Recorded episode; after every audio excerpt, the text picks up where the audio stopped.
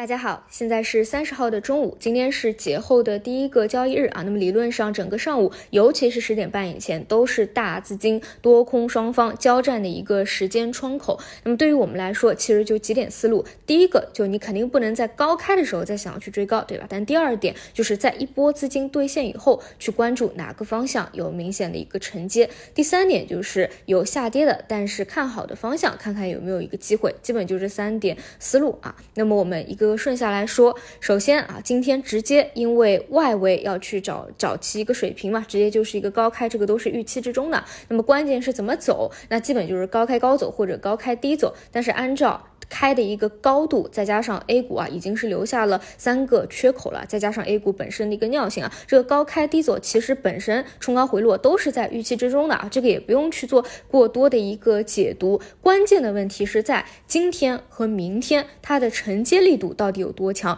这个就直接决定着之后到底是建一个短期顶开始一波回落，还是说两天的回调以后啊有资金承接开启一波小趋势。所以呢，明后两天啊承。承接很关键啊，那么我们可以看到，今天外资依旧是非常坚定的流入，这个基本上也毫无疑问了，因为在节前他们其实就是坚定。带动这一波超预期反弹的主力军嘛，那今天开盘半小时就净流入了一百个亿啊，现在已经是一百五十个亿以上了，所以其实主要还是看内资机构。昨天呢，还有个朋友啊在跟我聊，就是成交量的问题，就他们想想不明白一个问题，就说啊外资它非常坚定的流入啊，但是他觉得这个流入的幅度啊，这个绝对值好像也没有很大，那是不是说明这个内资机构啊也在努力的做，或者说现在的量能已经是充分的能够去支撑一轮牛市了啊！首先啊，我们如果认为你认为牛市的一个起点啊，这个成交量呃是要达到一点三万亿的话，其实距离现在啊比较普遍日常的九千亿啊、八千亿甚至一万亿，其实还是有较大的一个距离的。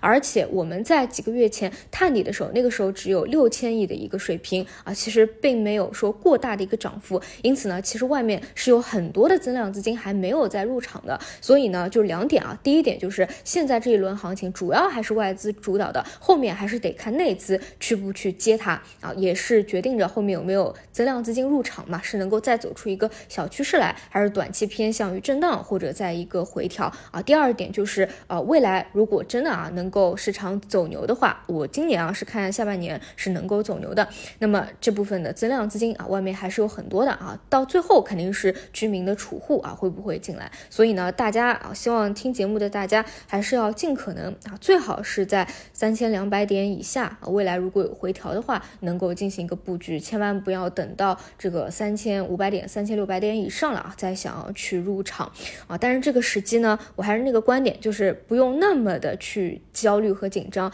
就比如说今天这样一个高开，显然是不可以去接的。而且我说一个很简单的道理，就是我最近也很关心这个券商股嘛，大家应该也很关心，因为你们应该知道，如果真的有牛市行情，券商股它是。不会缺席的啊，或者说它至少是一个同步的走势。那如果说金融在这个位置它都走不出的话，其实，在节前的最后一个交易日啊，星期啊那个时候就已经非常拉了啊，就已经是。都在走一个跌停板了，那这个短期牛市的行情肯定是不能人云亦云的啊！大家都觉得啊，北上资金流入，大家都觉得短期这一波反弹比较超预期，你就去人云亦云啊，也觉得这个能够有。但如果说假设啊，真的能够这两天回调一下，再走出一个趋势来的话啊，你是这样认为的话，那你。不能去忽略的啊，就是啊，券商，尤其是一些偏人气的核心标的，如果说回调到十日线啊，在叠加着指数放量的一个环境，这个是你肯定要去关注的。但是呢，也想提醒一点啊，大家要注意到，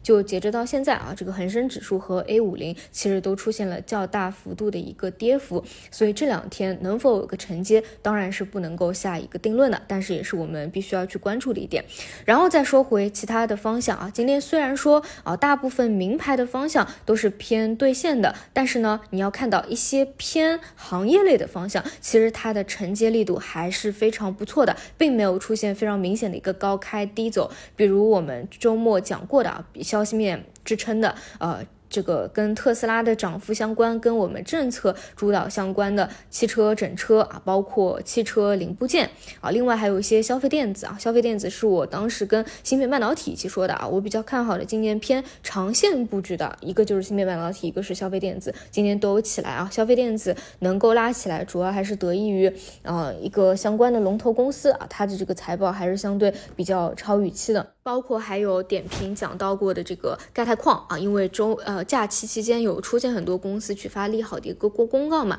这些啊你今天观察一下他们的走势，都是有一波兑现，但是承接力度都很强，所以整体呈现出一个高开震荡的一个走势啊，这些是承接力度比较强的，是需要大家关注的。那像那些影院啊这种特别名牌的，直接就是给你高开打跌停的，这种就是我说的今天啊名牌偏兑现类型的啊，另外。呢，就是像啊数字经济啊，这个没什么好说了，节前就一直讲，这个是我我我个人啊，相对在短期来说，一定是最看好的一个方向，因为它在政策支持的力度上啊，这个它的地位上，嗯是比较重要的。而且呢，你说今年抓经济，对吧？数字经济会不会成为抓经济方向上两会认为的非常重要的一个关口？这也是大家目前在预期的啊，只是一个节奏的问题，因为节前基本上就在连涨嘛，今天理论上。啊，从一个理论上来说，你星期呃节前最后一天涨停的，今天必须是要开一字的，这个才能够证明它的强度。所以呢，一些核心的标的啊，也是如期开了一字。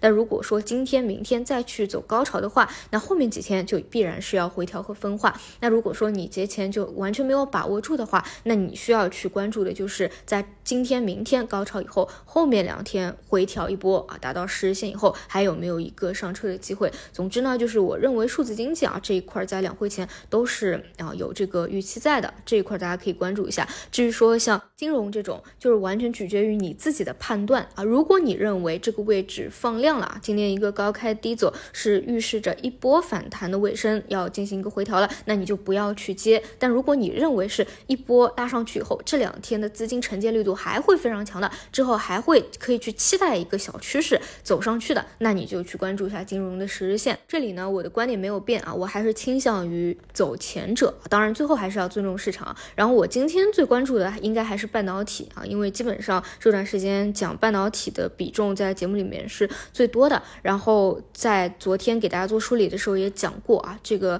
周末出来的一个消息。基本上市场解读为短期它是一个对基本面上来说的利空，但是你从一个二级博弈的角度，你很难说是不是去把它定义为一个中长期国产替代的逻辑啊，反而把它当成机会来把握。所以今天呢，观察了几个半导体啊，基本上在下杀啊下跌以后，都是有承接把它拉到负一啊，甚至红盘的一个情况。所以你回过头头来看啊，如果你说今天真的要有什么操作的话，那些高开震荡和高开明显兑现的肯定是不可能接的。那反而像半导体这种长线的仓位啊，在这种呃短期利空消息的影响下啊，会是一个如果想要再去捞一笔啊，是一个比较好的节点。这个昨天也有讲过啊。总之呢，大的思路就是高开一定不要去捞啊，一定是把它后置的。再加上你要知道，现在我们的。大盘指数层面都已经是有好多个跳空缺口了，这个是要知道的。那是但是呢，就是看好的方向真的有低吸的机会，那你还能去捞。